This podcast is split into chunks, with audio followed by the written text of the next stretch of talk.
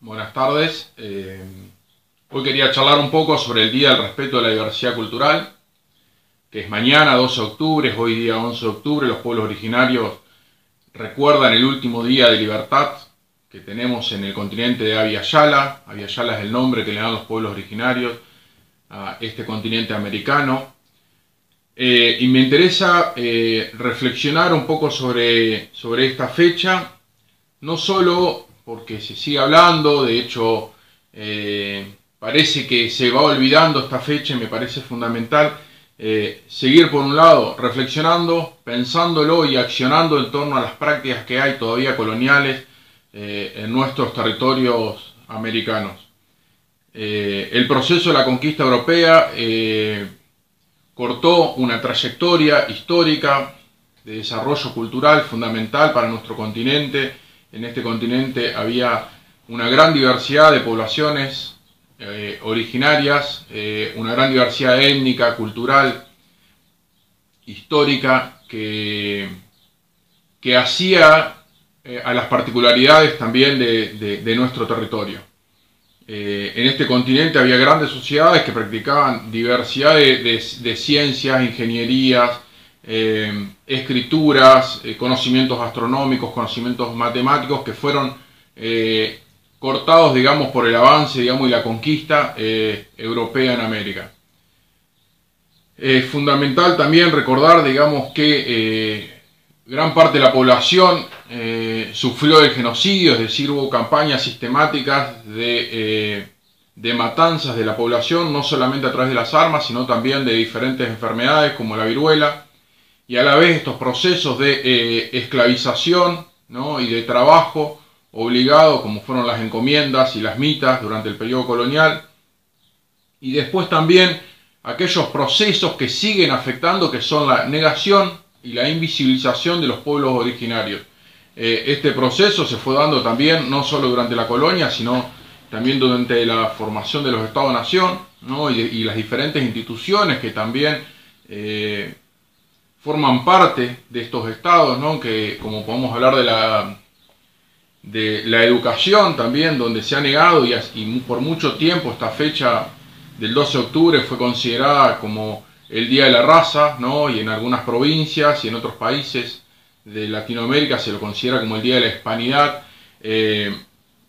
estas dos palabras son, son, muy, son muy fuertes, digamos, para poder entender cómo fueron estos procesos ya que también el concepto de raza, si bien se dejó de utilizar, no tiene un correlato biológico, es decir, en la biología de nuestra especie humana, del Homo sapiens, no hay un correlato, es decir, no hay razas, no existen las razas, sino que la raza también fue un concepto creado y generado desde esa colonia, desde esos procesos de negación de, otras identidades, ¿no? otras alteridades, como son los pueblos originarios y también la población eh, afroamericana, eh, que había llegado al continente esclavizada por esta misma lógica colonial. Entonces, eh, recordar un poco estas cuestiones y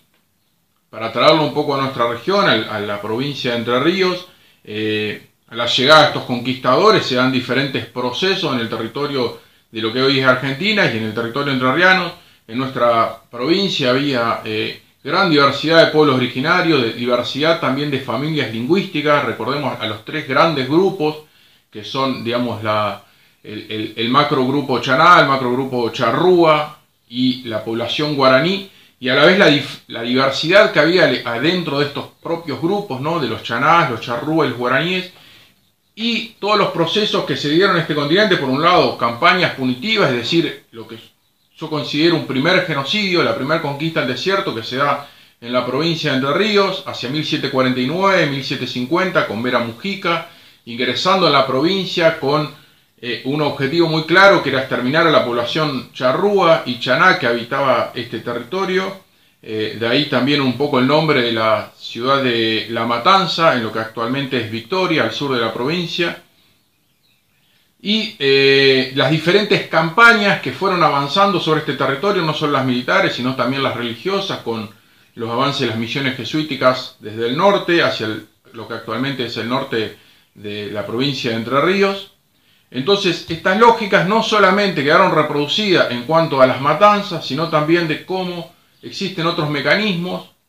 como son, por un lado, la integración de esa población descendiente de estos pueblos chaná, charrúes y guaraní a el trabajo de las diferentes estancias y encomiendas que se establecen en el siglo XVIII en la provincia, y a la vez cómo esta población también sufrieron otros procesos como fueron el cambio de nombres, el bautismo de parte de, una fe eh, católica, de la Iglesia Católica, eh, y esto fue negando esa posibilidad de, tener una identidad, ¿no? Eh, y esto hizo que parezca que nuestra provincia, esta provincia de Entre Ríos, no tengamos pueblos originarios, que no exista esa continuidad histórica cuando no es así. Digamos, estos procesos se siguieron reproduciendo en las lógicas que generó el Estado-Nación, eh, con la escolarización, con la negación de la lengua, con el ingreso a diferentes instituciones estatales como el ejército. Pensemos que eh, gran parte de la población de Entre Ríos, de Corrientes, de Misiones, formaron los gruesos de, los diferentes ejércitos en las guerras eh, de la independencia y las guerras civiles en este país. Eh, entonces esto hizo que quite un poco y niegue la posibilidad de estos pueblos originarios. Bueno, esto es también un poco eh, como lo recuerda nuestra historiografía oficial en la provincia, esta negación de, de esas identidades muy fuertes y la negación de esa diversidad también cultural, étnica, histórica, que nos da una profundidad que en la provincia tenemos una historicidad de unos 14.000 años ¿no? de, ocupación humana. Eh, entonces, me parece eh, fundamental recordar que la gente sigue estando, muchos de nosotros, de nuestros vecinos, son, son descendientes de pueblos originarios. En Entre Ríos eh, hay unos procesos súper interesantes en los últimos 20 años de la provincia, 30 años, eh, donde hay un montón de gente que comenzó a escribirse, a decir, bueno, mi abuelo es eh, charrúa, mi abuelo es chaná, eh,